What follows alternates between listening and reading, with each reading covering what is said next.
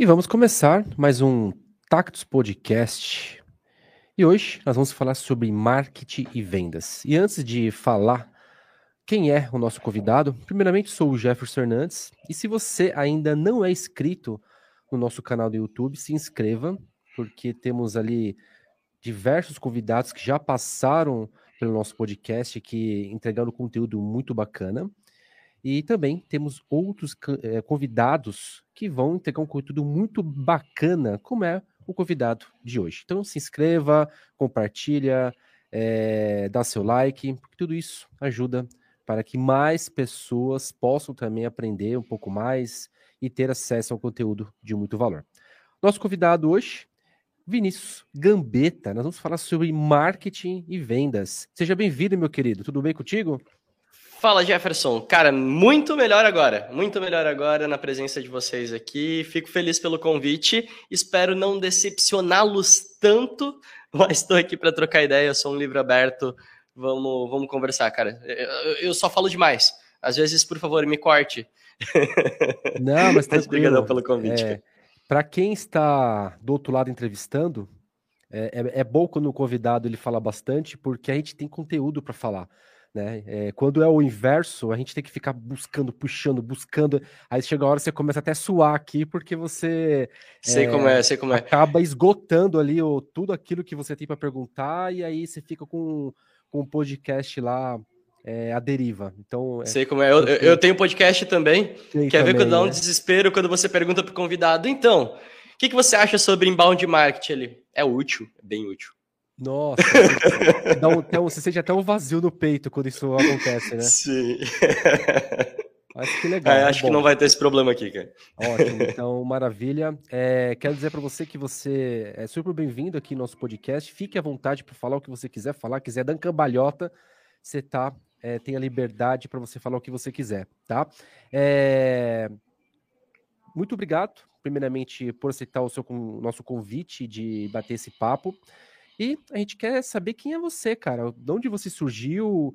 É, qual é a sua história? Conta um pouquinho pra gente entender. Legal, cara. Ultimamente eu tenho me definido como produtor de conteúdo por paixão, designer por intromissão e podcaster por sobretempo entre uma coisinha e outra. Porque eu, eu, eu, produzo conteúdo desde muito cedo, cara. Então, desde que eu era criança, aprendi ali a mexer no blogspot, comecei a criar meu primeiro blog, sempre curti muito produzir conteúdo. É, depois, quando eu entrei no ensino médio, eu vi que produzir conteúdo não ia dar dinheiro, e aí eu comecei a pender mais pelo lado do, do marketing, fundei uma agência de publicidade. Durante sete anos tive uma agência de publicidade tive vontade de estudar no exterior e aí eu tive que vender a minha parte na agência para poder estudar no exterior. É, estudei no exterior enquanto eu estava lá fora, né? Na verdade, como um plano para eu poder estudar fora, eu fundei a agência de bolso, que não é uma agência de publicidade, é onde eu produzo conteúdo, né? Voltei a produzir conteúdo é, para profissionais de marketing, para pequenos empreendedores, porque aí eu conseguiria trabalhar de qualquer lugar do mundo. Eu não dependeria mais de um espaço físico, não dependeria mais de, de agenda com cliente, etc., porque eu não estaria mais prestando serviço, né? Conseguiria escalar isso em algum nível. E então talvez a maioria das pessoas me conheçam pelo projeto da agência de bolso, que foi esse que acabou nascendo da necessidade de ter que trabalhar de qualquer lugar do mundo esse é o Vinícius Gambetta, eu acho, cara. Tem alguns outros projetos, a gente tem uma comunidade para profissionais de marketing, que é aquela caixa.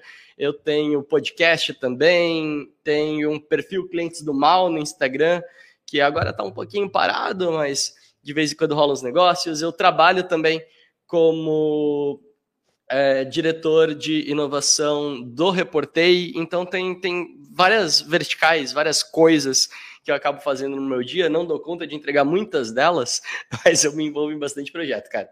Eu sou um, um, um, Como que eu posso dizer isso? Sei lá, eu, eu não tenho controle, sabe? Eu vou me metendo nas Sim. coisas e vou fazendo só.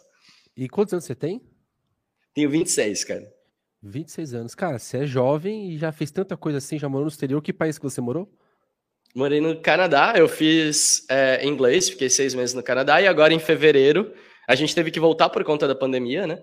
E aí, Sim. agora em fevereiro, estou voltando para lá, agora para ficar cinco anos. Vou estudar gestão de negócios digitais em Montreal. Ah, que legal. Então, ou seja, você fez intercâmbio lá, você ficou quanto tempo no Canadá? Fiquei seis meses. Seis é, esse foi meu segundo intercâmbio para o Canadá, dessa, ah, dessa tá. última vez fiquei seis meses. Você ficou seis meses. Então, ao todo, você ficou quase um ano no Canadá, então? Juntando. Não, não. Na primeira vez foi, foi dois meses de intercâmbio, da segunda vez seis meses. Mas só peguei frio. Ah, só pegou frio. E é um lugar frio pra Dedel, né? Nossa, é frio, cara. Eu peguei menos 26, acho que foi a Nossa. menor temperatura que eu peguei. Nossa, é muito. Congelante. Muito absurdo de frio. Né? Quem tá acostumado aqui com o clima do Brasil, né? É, a propósito, no Brasil você tá onde hoje? Joinville, Santa Catarina. Santa Catarina. É, é uma cidade que não é tão quente igual o Nordeste, mas é gostosa, né? Tem um clima agradável. É, né? é que Joinville é muito abafado, cara. A gente está aqui abaixo do nível do mar, então Joinville vira meio que uma panelinha de pressão, sabe? Ah, então é, o clima é muito úmido, então o frio é muito frio, o calor é muito calor. É, somos intensos aqui. É meio que 880, né? Exatamente. Bacana. E aí, esse espaço físico que está aí atrás é uma agência sua? O que, que é esse espaço aí bonitão que está atrás aí?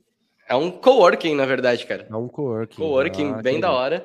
É... Eu acabo. Hoje em dia eu não precisaria de um espaço físico, né? Porque eu produzo conteúdo, etc. Mas se eu ficar em casa, eu não rendo muito bem, porque daí tem cachorro, daí tem condomínio, não sei o quê. Daí eu prefiro vir para um coworking, às vezes, para conseguir trabalhar melhor. E para poder gravar os vídeos também. Aqui o espaço é bem bonito, então eu acabo utilizando o espaço aqui para para gravar os vídeos. gravação também. Bacana. Cara, é, vamos lá. O que, que é, de fato, a agência de bolso? Por que, que você utiliza esse nome? O que, que você faz que você consegue impactar tão bem o mercado?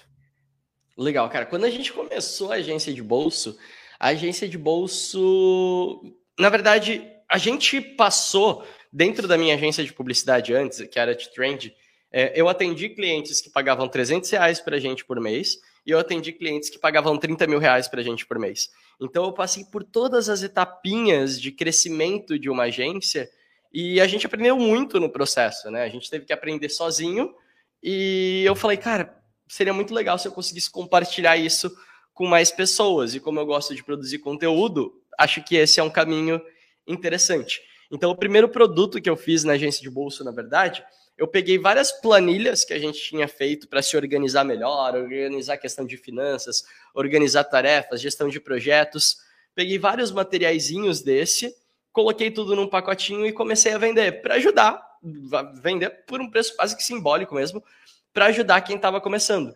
E funcionou bem, cara. A galera curtiu. E aí eu falei, cara, vou, vou começar a me aprofundar um pouquinho mais nisso.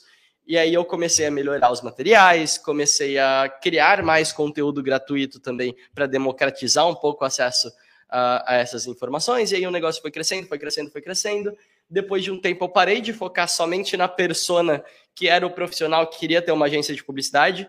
Então a minha persona já se modificou bastante e virou o entusiasta de marketing, né? O entusiasta de publicidade. A pessoa que quer que tem um próprio negócio e que gosta de publicidade e quer trabalhar um pouco mais isso, a pessoa que trabalha dentro de uma empresa e é responsável pelo marketing, o profissional freelancer, o, o dono de uma pequena agência, o dono de uma grande agência. Então, eu acabei você migrando um de uma pouco certa forma um leque mais, né? Você está com um leque maior Total. agora. Né? Porque antes você Total. focasse somente em quem queria abrir uma agência de publicidade, é um público. Agora, quando você está focado na pessoa que quer fazer marketing, na pessoa que quer aprender a fazer as coisas, aí você tem um, um leque muito maior, né? Eu penso eu. Exatamente. E te, e te falar por que, que isso aconteceu, por que, que esse leque foi aberto, cara. É, bem no início da. A, até 2019, é, o meu público ainda era muito de agência. Então, meu público são agências de publicidade. Ali em 2019, quando começou a pandemia, teve até um caso que o, o dono do Madeiro fez um vídeo falando lá da pandemia, não sei o que, gerou uma polêmica. E aí eu fiz um post comentando a parte de comunicação daquilo dali, né? O quanto que aquilo dali tinha afetado na imagem da empresa, e aí eu comparei com uma ação da Outback, o quanto que aquilo dali afetava na imagem da empresa, etc. Enfim, foi bem uma análise bem factual dos negócios. Mas esse post viralizou muito. Assim, ele alcançou mais de um milhão de pessoas, 10 mil comentários, muitos compartilhamentos mesmo. E aí eu ganhei 50 mil seguidores em um final de semana por conta desse post. Caraca, e aí eu falei, ok, agora eu rompi uma bolha. Né? Uhum. Agora, com certeza, essas 50 mil pessoas que estão me seguindo não são mais é, donos de agência. Então, se eu continuasse falando só para donos de agência, eu não ia conseguir me comunicar com essa nova audiência que tinha acabado de entrar. Então, eu precisava ampliar isso de alguma maneira. E aí eu falei, ok, vou deixar o conteúdo um pouquinho mais genérico agora, né? Não, não que genérico seja ruim, mas eu vou deixar ele um pouco mais entendível para todo mundo e eu vou trazer conceitos legais de venda, de planejamento, de publicidade que se encaixe para todo mundo, né? Que não seja específico só para a pessoa que tem uma agência de publicidade, que vai ter uma dor muito específica. Então, acabou que por necessidade eu tive que adaptar o, a, a, minha linha editorial também ao público que tinha acabado de entrar. Né? Foi uma decisão estratégica e olhando agora para o passado, eu acho que foi super bem acertado também. Bacana. O nome agência de bolso, me corrija se eu estiver errado, mas ele me remete a, a algo mais próximo, onde, pô, tudo aquilo que está no seu bolso é, é algo que está bem perto de você. Você tá um, tem um celular no seu bolso ou tem uma caneta no seu bolso, é algo que está muito próximo de você. É, essa é a ideia de você conseguir é, fazer com que, primeiramente, esse público ele, ele se conecte muito mais fácil com o seu conteúdo e que se esse conteúdo ele esteja também muito mais é, esteja mais disponível no mercado de uma forma muito mais fácil. Essa é mais ou menos a ideia que você teve ao criar e começar a produzir conteúdo para a agência de bolso? Exatamente essa ideia, cara. Exatamente essa ideia. Quando a gente criou a agência de bolsa, a gente pensou: eu preciso ter, primeiro, um nome que seja fácil, que as pessoas entendam ele fácil e que. Porque o nome da minha agência de publicidade antes era To Trend. E era To Trend, que era o numeral 2 e trend de tendência. Era terrível, terrível. A pessoa me ligava, me perguntava meu e-mail, eu falava vinicius.totrend.com. Ela, to quê? né? e aí eu tinha nada. que soletrar. Uhum. Nossa, era muito difícil. Falei, não, não, não vou cometer esse erro novamente. Falei, agência de bolso simples. Ainda de vez em quando aparece alguém escreve um bolso com C cedilha, alguma coisa assim, Sim. mas já fica um pouquinho mais, mais fácil para a galera. E eu queria exatamente trazer isso. Do tipo, cara, eu vou produzir conteúdo. Eu quero que esse conteúdo, né? E esse conteúdo, imaginando que ele vai estar nas redes sociais, e as redes sociais estão no celular da pessoa e a pessoa pode levar isso para qualquer lugar, eu quero que ela tenha uma agência de publicidade inteira dentro do bolso dela, que ela pode carregar. Eu quero que ela tenha uma dúvida de marketing e ela tire o celular do bolso e ela abra o perfil da agência de bolso. É mais ou menos essa a ideia, que você consiga levar para qualquer lugar todo o conhecimento que tem em mim. Bem, bem filosófico mesmo. Não, mas eu gostei demais da, da, da ideia é, justamente pela proximidade, né? Porque é aquilo que eu falei, não tem nada mais próximo de você do que o seu próprio bolso. Né? Tudo está no seu bolso, tudo está no seu celular, as coisas que, que são mais importantes para você, uma carteira, né? Falando de homem, né? É, está num bolso, né? A mulher, tudo bem que tem bolsa, né? Mas é, a gente pode fazer uma conexão é, como algo bem próximo. É, e bacana. A agência de bolso, então, ela é voltada para a produção de conteúdo. Você tem o conteúdo gratuito, que tem, vi que você tem canal no YouTube, você tem é, o seu Instagram, você tem o podcast também, vi que você tem no Spotify. É, você não atende clientes pela agência de bolso, é somente produção de conteúdo, certo? Isso. Eu acabo, de vez em quando, atendendo um ou outro cliente para consultoria, assim, para um trabalho mais pontual de marketing. Então, a, a, gente montou, lá no tempo da minha agência de publicidade, a gente teve muitas experiências com startups, por exemplo, porque a minha agência ela nasceu dentro de uma incubadora de startups. Então, acaba que hoje em dia muita startup me procura para, tipo, principalmente agora, final do ano. Cara, a gente precisa fazer um planejamento anual para o nosso negócio. E aí eu vou lá e vendo algumas horas de consultoria para a gente fazer esse planejamento. Mas serviços mesmo, colocar a mão na massa, execução, não faço mais hoje. Hoje eu me dedico à produção de conteúdo, então vendo os cursos, vendo mentoria ali e tal. E de vez em quando acabo pegando algum cliente muito pontual, mas não não para prestar serviços de agência. Bacana. É, e hoje o foco do, da, dessa produção de conteúdo é na área de marketing, é, publicidade e, e, vendas, é isso mesmo? Isso, eu gosto muito. Eu, eu não sou publicitário, então eu, eu, eu, sou, eu costumo dizer que eu sou um entusiasta de publicidade. Então eu gosto muito dessa área e sempre que eu falo disso, eu falo de uma maneira mais genérica, né?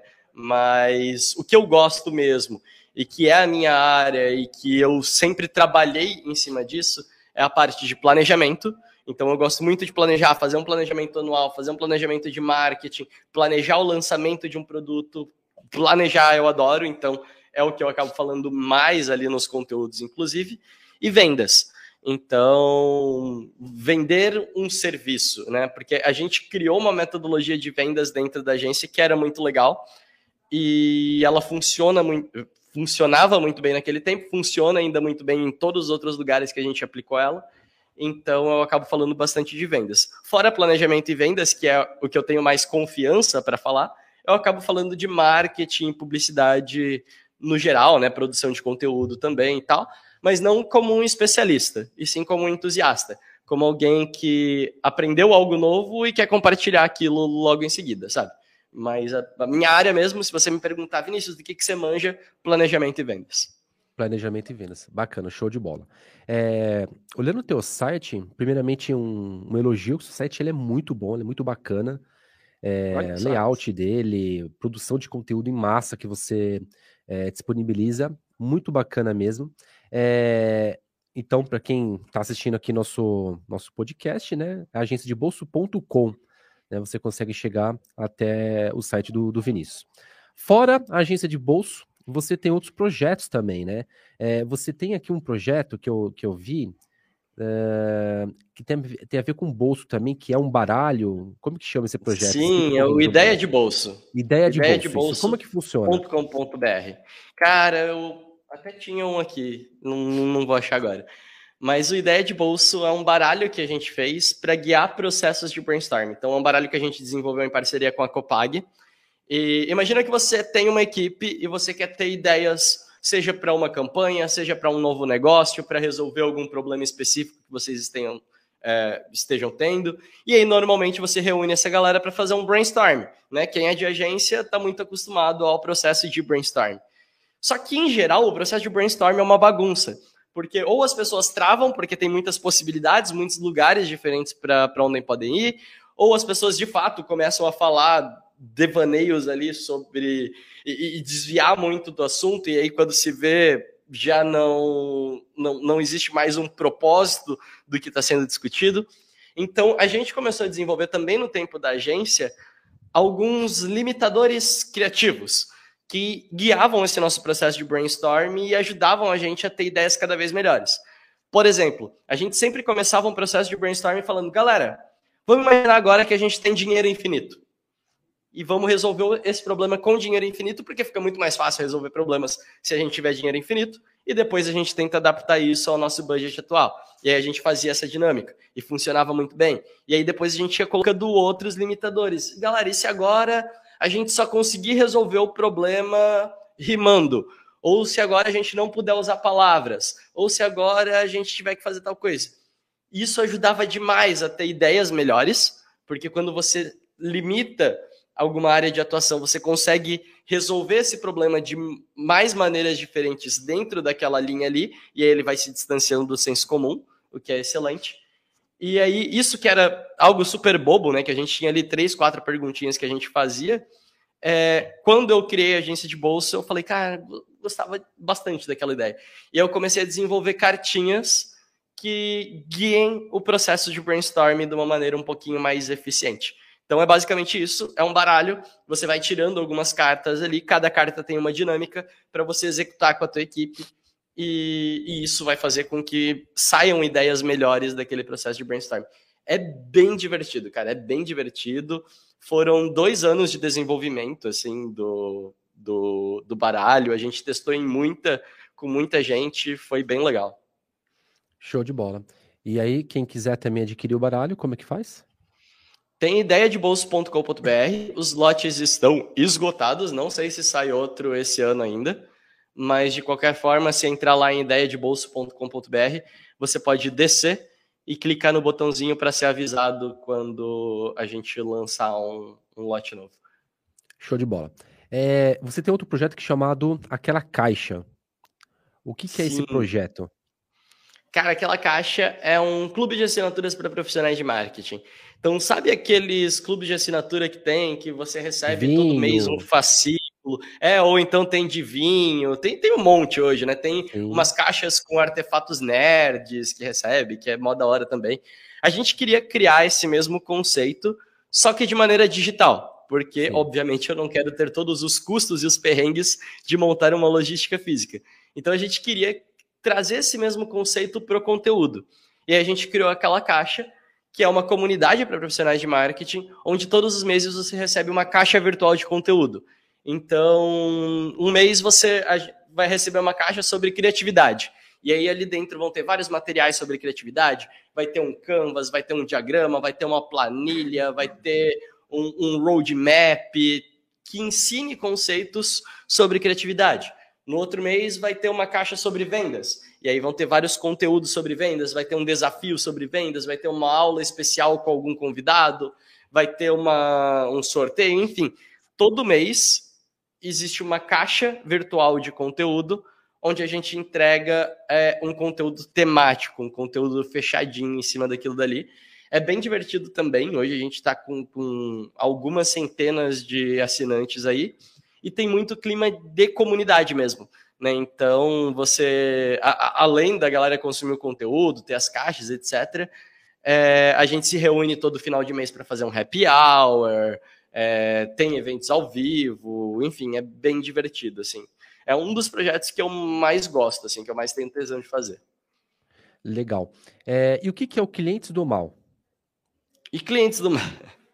Ah, cara, o Clientes do Mal, ele é só. Ele é a minha terapia, na verdade.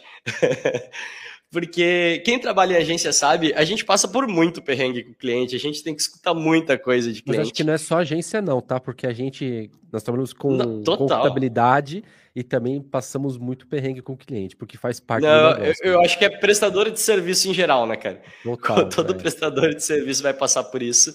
É, acho que quem vende produto também, enfim, né? Enfim, é, a gente é cliente, sempre... né? Não tem jeito.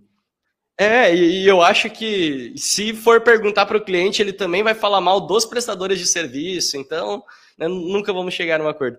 Mas é muito engraçado porque a gente recebia alguns diálogos que eram muito engraçados, assim, sabe? E, e aí a gente falou, cara, vamos, vamos publicar esses diálogos de alguma maneira.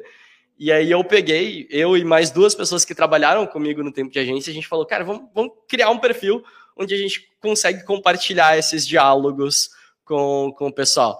E aí a gente dava uma modificadinha no diálogo, mudava os nomes ali e tal, para não entregar tanto o, o negócio, mas a gente começou a publicar e aí a galera começou a enviar para gente.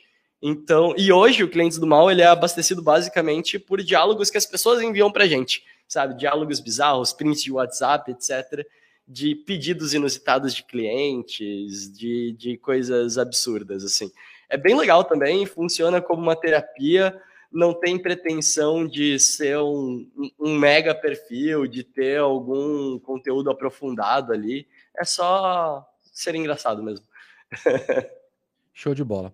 É, você, Vinícius, você toca vários vários projetos ao mesmo tempo, né? Você tem o baralho, você tem a, o guia de bolso, uh, você tem o clube de assinatura, você tem da, um perfil, né? Acho que é um perfil voltado um pouco mais para para a galera dar uma, dar uma risada, fazer uma conexão, né? Que é a, o perfil do, de clientes do mal. É, de onde é que veio todas essas ideias de você criar tantos produtos, uh, até mesmo os cursos e, e tantos uh, projetos que você consegue tocar ao mesmo tempo. De onde é que vem essa ideia? Você acha que o fato de você ter passado um tempo no exterior te ajudou em algum sentido em conseguir abrir um pouco a mente para você tocar esses projetos? Como é que você consegue fazer isso daí girar é, e ter essas ideias tão bacanas?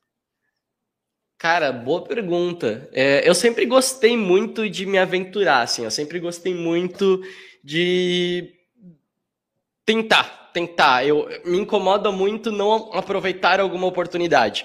Então, se eu tive alguma ideia e eu não executo essa ideia, eu fico sempre com aquele negócio na minha cabeça de tipo, ah, e se eu tivesse executado? E se eu tivesse feito? E se eu tivesse aceitado aquela oportunidade que apareceu? Então acaba que eu tenho essa necessidade de executar muita coisa. Né? Quando a gente começou a agência, e, e como eu falei, a nossa agência ela foi para dentro de uma incubadora de startups, a gente aprendeu muito a validar essas ideias com uma mentalidade de startup. E existe um conceito dentro do ecossistema de startups que a gente chama de fail fast. Então, falhar rápido. Veio uma ideia na tua cabeça, coloca ela para executar o mais rápido possível e fale o mais rápido possível. Né? Se for para você falhar, você tem que falhar o mais rápido possível. Não tenta emperequetar muito a tua ideia, desenvolver ela muito, deixar ela muito grande, para depois descobrir que ela era uma ideia ruim. Então veio uma ideia, cria um MVP, né, um mínimo produto viável, coloca ela no mercado e testa. Se funcionar, maravilha. Se não funcionar, você abandona ela e parte para a próxima. Então todo projeto que eu vou executar, eu meio que parto desse pressuposto. Né? Então, por exemplo, o ideia de bolso. O ideia de bolso, a, a primeira versão que a gente lançou dele, que foi no início do ano passado, eu fiz numa gráfica do bairro eu, eu, tinha feito as cartinhas ali, fiz numa gráfica do bairro ali, fiz acho que 20 unidades, alguma coisa assim. A caixa era gigante. É, usei gráfico online para fazer a caixa, não sei o que, e coloquei para vender. E aí vendeu tudo. Falei, excelente, validei a minha ideia, existe um público para isso. Agora eu posso desenvolver mais isso. Aí eu fui entrar em contato com a Copag, consegui a parceria, e a gente fez mil unidades. Então, você vai desenvolvendo a ideia depois que você valida ela. Né? Isso que você perguntou, ah, muitos projetos, beleza, são muitos projetos, e, e, e eu estou direto tentando executar alguma coisa a mais, mas são sempre projetos que eles já foram validados, sabe? Porque senão toda semana eu estou tentando validar alguma coisa e aí é, eu valido que ele não funciona, sabe? É, o fato de eu ter ido estudar no, no exterior, eu acho que talvez tenha sido mais uma consequência desse meu ímpeto de ficar direto tentando coisas novas e do que de fato algo que tenha me mudado para isso, sabe? Porque eu já era muito desse jeito. Eu acho que ter estudado no exterior me ensinou muito sobre responsabilidade, sobre planejamento, porque uma vez que você está gastando em dólar, por exemplo, você precisa ter muito mais planejamento financeiro, que é algo que eu não tinha muito quando eu fui viajar.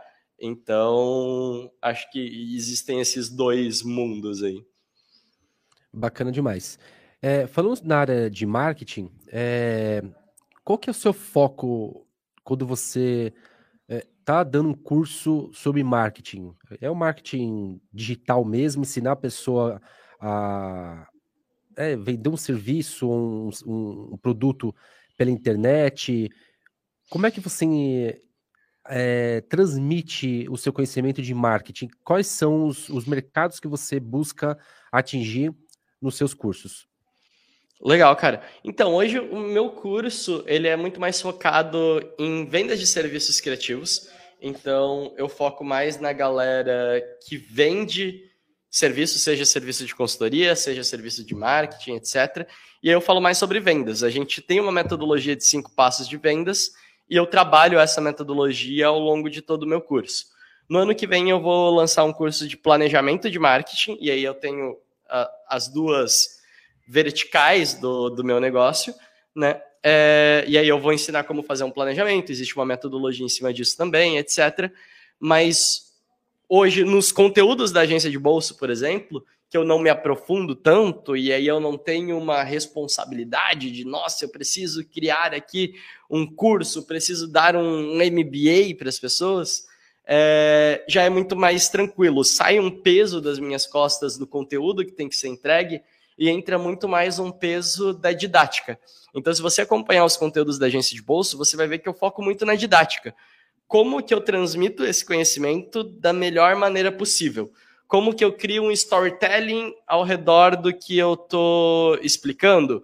Como que eu dou um exemplo? Como que eu faço uma analogia que vai ficar fácil das pessoas entenderem, sabe? Então eu acabo focando muito nisso, que eu percebo que normalmente as pessoas, pelo menos os meus concorrentes, acabam não focando tanto. Né? Então, pega informação e joga informação. Eu me preocupo muito em como essa informação vai ser transmitida adiante. Eu não sei se eu respondi a tua pergunta, deu umas travadas na hora que você me perguntou. Eu acho que foi mais ou menos isso. é isso mesmo, respondeu certinho mesmo. Então, é, você. O, o, seu foco hoje é mais na área de vendas, né?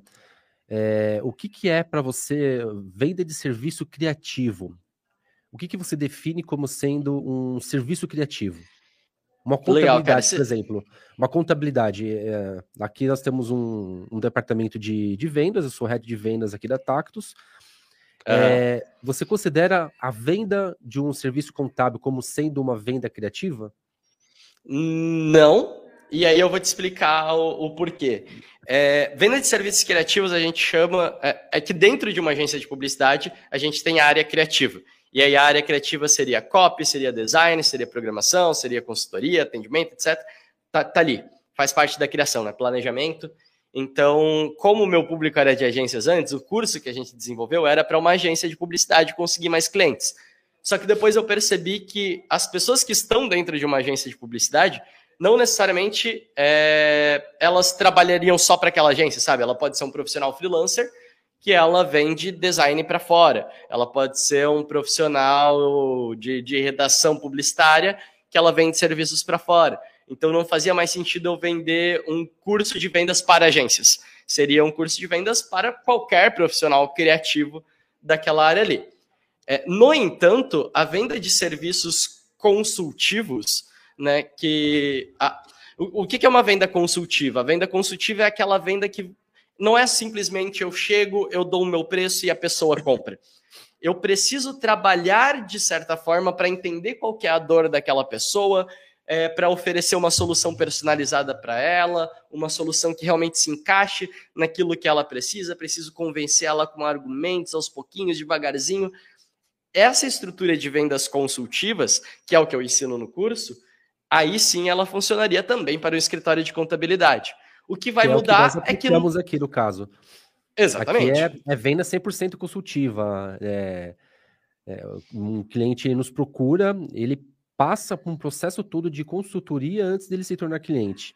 Né? Então, Perfeito. Por isso que o termo venda o... consultiva para a gente casa certinho.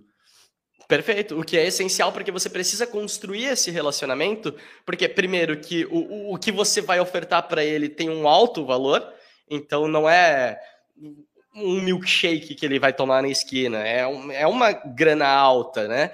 É, e você tem que desenvolver muita confiança em cima do teu trabalho. Porque, cara, para alguém trocar de contabilidade é muito difícil, né? Para alguém confiar em um novo contador é muito difícil. Então, passa mais ou menos pelos problemas que alguém de uma agência teria também. A única diferença, por que, que eu não falo que, o, que, que contadores, que escritórios de contabilidade poderiam contratar o meu curso. Porque os exemplos que eu vou dar lá dentro, a, o modelinho de apresentação, etc., tá tudo preparado para essa galera que trabalha com serviços criativos, que era a minha área e fica muito mais fácil eu falar sobre isso. Claro. Mas claro, a estrutura, a metodologia é a mesma. É vender serviço, cara. É vender serviço de maneira consultiva para construir esse relacionamento, ganhar confiança, mostrar que você tem a solução e aí partir para venda, fazer uma proposta legal. Então, acredito eu que seja muito parecida a forma como nós dois vendemos. Com certeza. E, cara, esse a quantidade toda de projeto que você toca ao mesmo tempo, conta para mim qual que é o segredo? Você tem uma equipe ou você faz isso sozinho? Como é que você consegue tocar isso daí? Sozinho. Sozinho? É, hoje eu tenho a, a, a minha esposa, ela é minha sócia. Então, ela me ajuda com toda a parte burocrática. Então, assim, manter a empresa de pé é ela que faz. Eu não tenho que me preocupar com absolutamente nada disso. Isso já tira um peso gigante das minhas costas, né? Então, não é sozinho, obviamente. Mas ela cuida dessa parte, tudo de, do, do backstage e agenda. E vocês marcaram esse podcast aqui com, com ela hoje é, toda a parte de contabilidade. Eu não faço ideia, eu não sei o que, que um contador faz. Ela que sabe isso e ela faz tudo certinho lá. Então ela me ajuda nessa parte, a empresa é eu e ela. E aí, vez ou outra, a gente acaba pegando algum freelancer para ajudar a gente. Então, se eu preciso fazer uma modificação um pouquinho mais avançada no site, eu pego um freelancer. Se eu preciso editar um vídeo, eu pego freelancer. É, a, o podcast a gente terceiriza a edição também. Então tem muita coisa assim operacional que hoje eu já consigo terceirizar mais com profissionais freelancers ou até com agências de, de publicidade. Mas a parte da produção de conteúdo é 100% eu. Então, roteirização, é, criar as artes ali no Photoshop é eu que faço também, a parte de produção de conteúdo, produção escrita. Então, acaba que boa parte do conteúdo ainda está em cima de mim. A parte daquela caixa, eu que produzo conteúdo para aquela caixa, junto com o Cris, né, que é o, o, meu sócio nesse outro projeto. Clientes do Mal, eu que faço ali a maior parte do, dos posts também. Então, ainda tem muita coisa em cima de mim. Eu preciso aprender a delegar mais, até porque está cada vez mais difícil de dar conta de tudo. ah, sim, imagino. Eu te, eu te perguntei porque é, imagino que deve ser muita coisa, né? Produção de conteúdo é, para a rede social já dá um baita de um trabalho, aí tem o seu site, é, você tem os alunos, acredito que você mesmo que deve dar o suporte para os alunos, né? Quando, sim, quando precisa. É, enfim, é uma série de tarefas. Tudo bem que você ainda contrata freelancer para fazer aquilo que talvez você de fato não vai conseguir fazer, porque 100% você não vai fazer. Você vai conseguir editar vídeo, vai conseguir é, talvez criar uma série de designers. Você precisa de pessoas que façam isso para você. É, mas como é que você enxerga uh, ah, 2022, por exemplo? O que, que você pensa em alcançar em 2022? crescer. Logicamente, todo mundo fala, que pergunta besta, né? Que todo mundo quer crescer, todo mundo quer, uhum. né, quer, quer, expandir o negócio. É, isso daí acho que é uma, é uma pergunta que, que já tem uma resposta. Mas é, o que, que você de fato é, pensa para o seu futuro, para o futuro do seu negócio, para o futuro da sua empresa? O que, que, você consegue enxergar aí, a pelo menos aí é, médio prazo aí, 2022? O que, que você consegue dizer? Excelente, cara. Então, a gente está com um projeto bem ambicioso aí, na verdade porque durante os últimos dois anos eu me planejei para voltar para o Canadá, né? De voltar a estudar fora. A gente pagou o curso agora, passagem aérea está comprada. Em fevereiro eu estou indo para o Canadá estudar gestão de negócios digitais. E assim, com, com a economia brasileira como está e o dólar no preço que está, tá pesado, né? Tá muito mais pesado do que quando a gente começou esse planejamento dois anos atrás, que já não estava barato também. E querendo ou não, a minha receita hoje, ela é 100% em real. E aí eu vou ter um gasto de, de aluguel, de acomodação, de, de alimentação, de transporte, de estudos. De vida, e, né? E é, é, exatamente. Que é 100% em dólar. Então eu vou estar tá gastando em. Então eu vou estar tá ganhando em real, e aí automaticamente já divide tudo por, por 5, basicamente, que é o dólar canadense. É. Uhum. Que que é o que eu vou estar tendo lá. Então, o nosso objetivo em 2023 é gerar uma receita em dólar. Então, eu estou pensando em alguns produtos digitais que eu posso fazer, talvez alguns pacotinhos de arquivo, algumas coisas assim, que eu posso vender para o público exterior e gerar uma receita em dólar, para eu começar a capitalizar em dólar e não precisar ficar dependendo dessa conversão direta, que eu acho que acaba sendo é inseguro, assim. Eu não consigo dormir direito de noite pensando que eu vou ter que fazer essa conversão para sempre, sabe? Eu preferia ter uma receita em dólar também para ter um pouquinho mais de segurança. Como a gente vai resolver isso contabilmente, não faço ideia. Depois eu converso contigo para a gente trocar uma ideia. Show. e falando no mercado exterior, é, você enxerga que você tem espaço para você entrar com seu conteúdo, por exemplo, no Canadá, né? O mercado que fala inglês, por exemplo, você acha que o seu você tem espaço para entrar com esse conteúdo? Cara, então essa é uma pergunta excelente e eu tô tentando me, me fazer essa pergunta assim, será que já não tem muito produtor de conteúdo lá fora?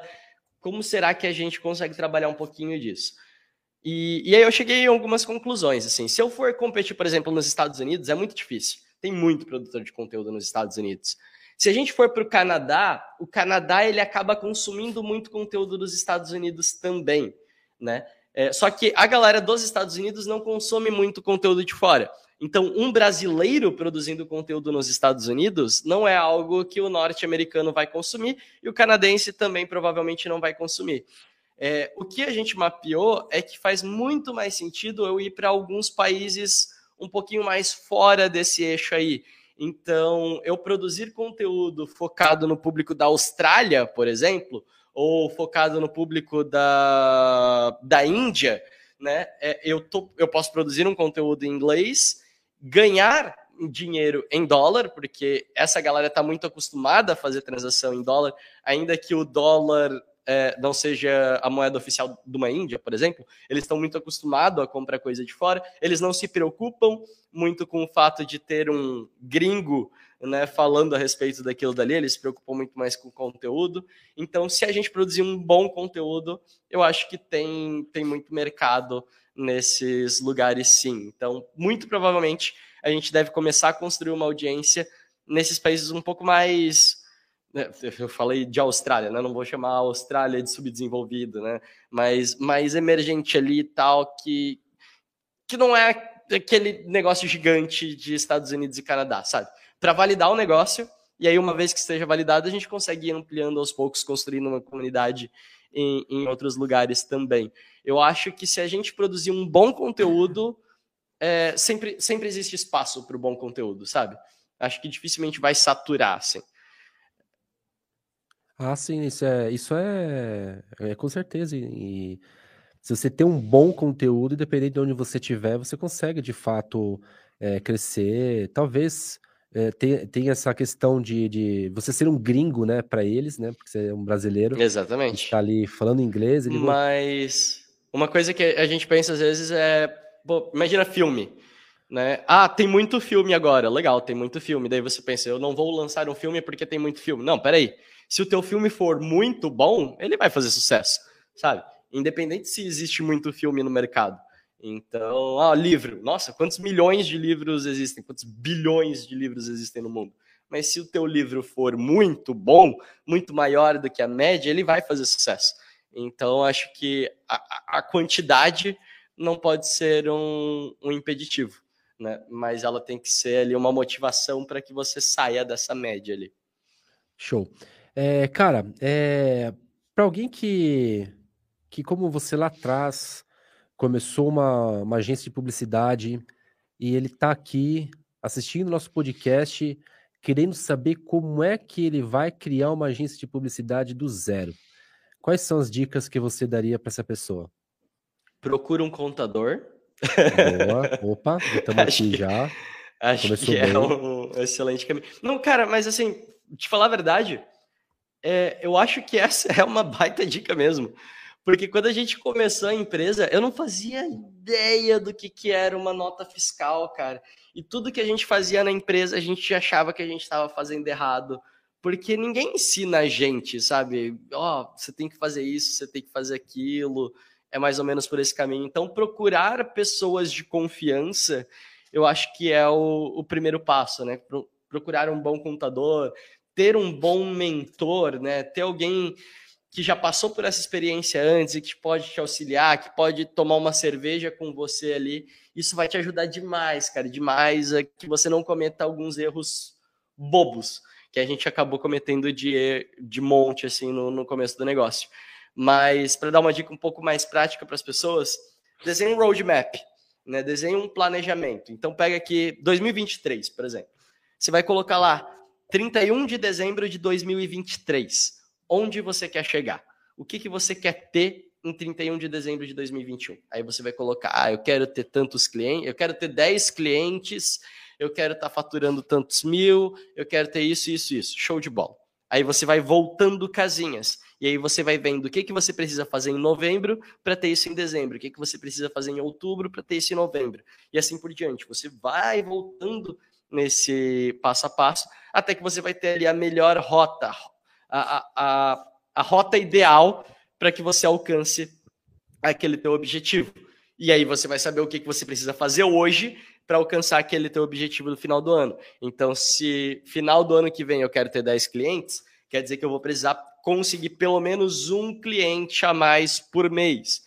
É, mas considerando que antes eu vou ter que fazer um planejamento para isso, eu vou ter que prospectar esses clientes, então a partir de março eu vou começar a prospectar os clientes. Em abril eu vou lançar um curso não sei das quantas.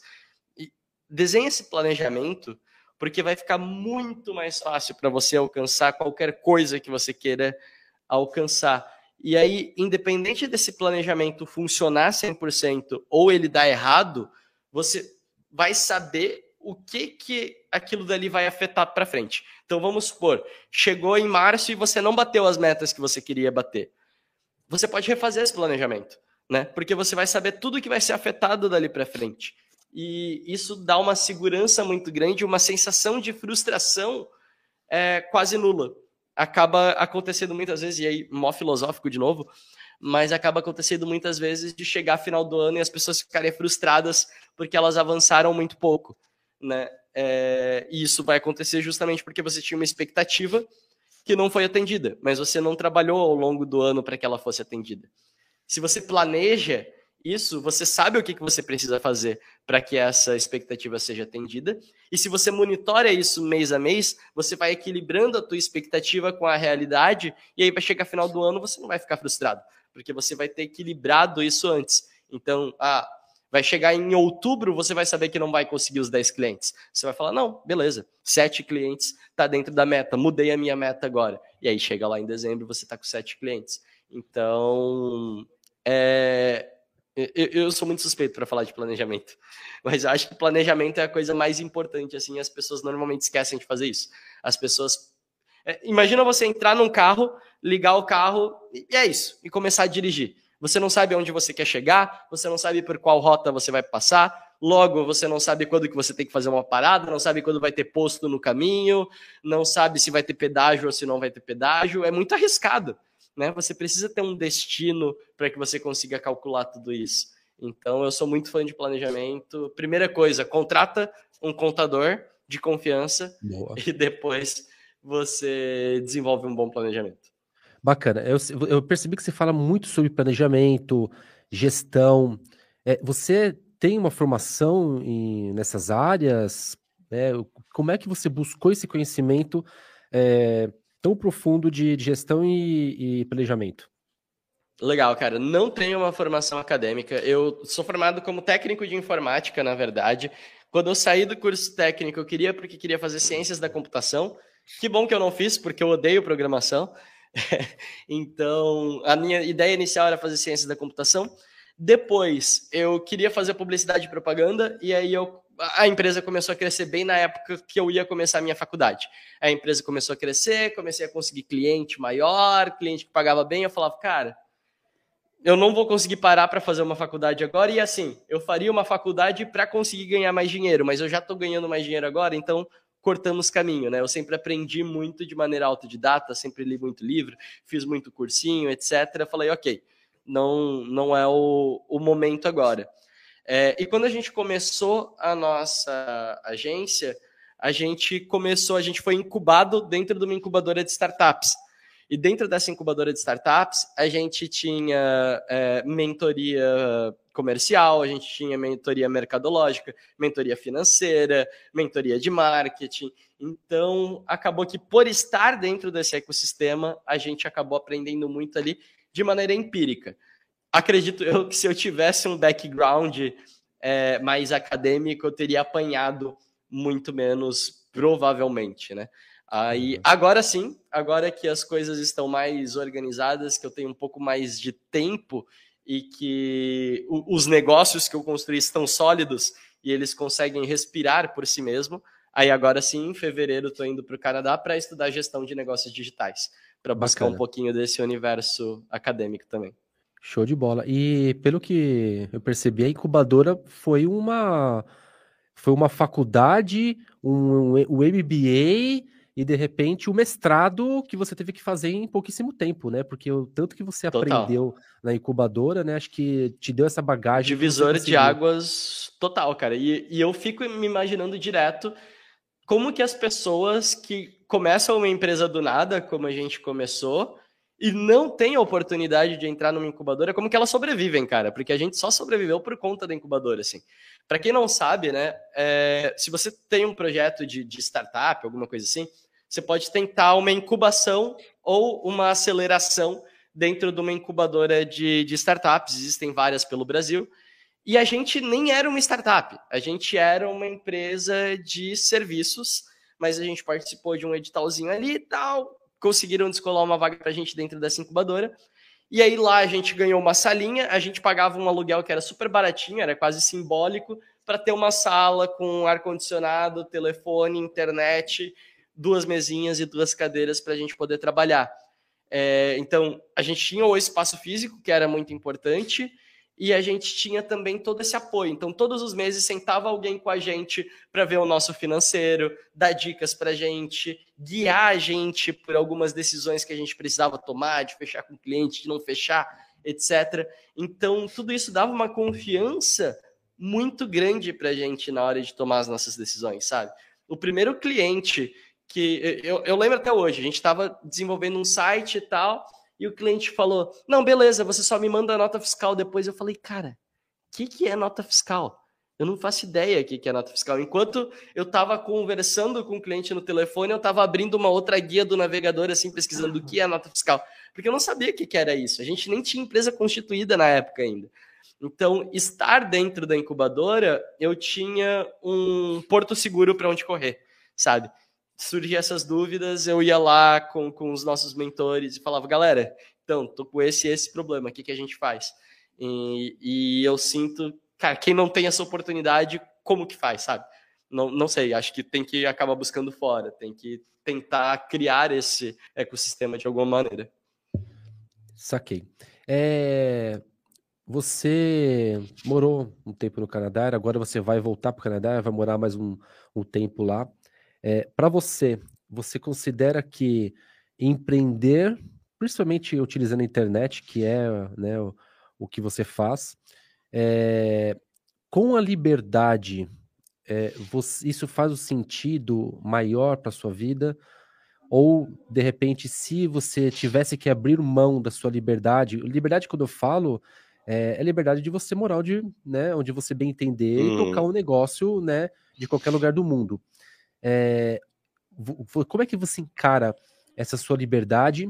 E se, porventura, é, você fosse mergulhar num novo projeto que tivesse que perder essa liberdade, ou seja, montar um, um espaço físico é, e você ter que, de repente, morar no Brasil fisicamente, todos os dias para o escritório e tudo mais, você é, trocaria a sua liberdade por ter algo onde você ficaria amarrado? Cara, que, que... baita pergunta filosófica, hein? Vou, vou parar para refletir sobre a tô, vida tô aqui. aprendendo contigo, hein? Cara, não. Hoje não. Hoje não. Assim, eu entendo que eu estou num, num estágio de privilégio que pouquíssimas pessoas têm. Então hoje eu posso dizer não, sabe? É, eu recebi propostas já de, de empresas grandes, de, de, multinacional, assim, que falou, cara, quanto que você está tirando por mês hoje no teu negócio? Eu pago três vezes mais para você vir aqui para dentro. E eu falei, não, desculpa, não, porque tem, tem coisas para mim que são mais importantes do que o dinheiro hoje, e uma delas é justamente isso, é a liberdade. É o fato de que se amanhã eu quiser dormir até meio-dia, eu posso, entendeu? Normalmente não faço isso. Trabalho para cacete, trabalho muito mais do que uhum. oito horas por dia. Que é a realidade Mas do empreendedor, se... né? Exatamente. Então, eu, eu acabo trabalhando 10. Ah, cara, Black Friday que passou agora, nossa, se eu dormisse quatro horas por dia era muito, assim. É, mas, ao mesmo tempo, eu tenho a liberdade. Se eu cansar no meio da Black Friday e falar, foda-se isso daqui, e, e, e, eu vou dormir, eu vou para Maldivas, eu, eu posso, entendeu? Então, essa liberdade, depois que eu conquistei ela, é muito difícil voltar para a caixinha, sabe? É muito difícil voltar para uma CLT. Obviamente, se precisar, estamos aí, né? A gente nunca sabe o dia de, de, de amanhã. Não teria vergonha nenhuma de procurar um emprego ou qualquer coisa do tipo mas hoje hoje eu não não trocaria isso por nada não. Inclusive topo estar ganhando menos para não perder essa essa liberdade, o controle que eu tenho da minha vida, sabe? Não não me importo de ganhar menos e continuar tendo essa liberdade, mas realmente abrir mão disso não não rola mais não, cara. Show de bola, cara, que papo bacana. É, gostei bastante, acho que é, foi bem enriquecedor. É um mercado que de agência eu, eu não, não, não manjo, uh, mas contigo eu já consegui tirar várias ideias aí, principalmente de, de, de iniciar o um negócio do zero, é, da possibilidade é, de encontrar uma incubadora, por exemplo. Então fica uma, uma, uma, dica muito bacana essa questão da incubadora também, porque às vezes você tem um projeto muito bacana e você não consegue tirar ele do, do zero. Tem aí um lugar que você pode, de repente, apresentar esse projeto, se ele for aprovado, né? É, você conseguir tocar com uma estrutura para você aprender, para você errar menos. Né? Então, foi muito esclarecedor o nosso papo. E quem quiser te encontrar, como é que te encontra? É agora, né? Quero como é que você vai falar para a galera te Jebex. achar com esse tanto de projeto aí. Como é que vai te achar esses projetos todos? Quiser de repente um, um curso seu, uma mentoria sua, é, fala também seu Instagram, canal do YouTube. Como é que a galera te acha? Futebol. Cara, é só entrar lá no Instagram e pesquisar por agência de bolso coloca tudo junto, e aí no final tem dois underlines. Agência de bolso, underline, underline, porque alguém roubou meu, meu perfil, enfim. Tive que colocar dois underlines ali no final. Mas se você entrar lá no Instagram, clica no nosso link da bio, tem o canal no YouTube, tem podcast, tem todos os nossos projetos ali também. Por ali você consegue encontrar é, tudo isso, e é isso, gente. É isso produzo conteúdo quase todo dia, tô, tô, em algum lugar, tem curso, tem palestra, tem workshop, tem, tem conteúdo gratuito, tem conteúdo pago, o que vocês quiserem. O que vocês quiserem, tô aí produzindo conteúdo pra caramba. Show de bola. Cara, muito obrigado aí pela confiança. É, você já conhecia a Tactus antes de fazer o nosso podcast? Eu conheci quando vocês me convidaram. Pode falar a verdade, tá? É normal. Não, Bacana. conheci quando vocês me convidaram que eu fui dar aquela stalkeada. Show de bola. É... Agradeço demais, em nome da Tactus, por ter aceitado o nosso convite. É... E deixo também a... o... as portas abertas. A hora que você quiser gravar um novo conteúdo, chama a gente aí, a gente bate um papo. Precisar de alguma coisa, tirar alguma dúvida, estamos à disposição aí, tá? Foi um grande prazer conversar contigo. Tamo dentro e já tô aguardando o próximo convite, cara. Obrigadão mesmo. Valeu, Maravilha. Querido. Valeu, um grande abraço para você, Vinícius. E para a audiência, agradeço por ter acompanhado mais um Tactos Podcast. É, teremos mais um, vários e vários nomes que ainda virão. Então, continue acompanhando nosso conteúdo, que eu tenho certeza que vai fazer muito sentido para você. Um grande abraço e até o próximo encontro. Valeu!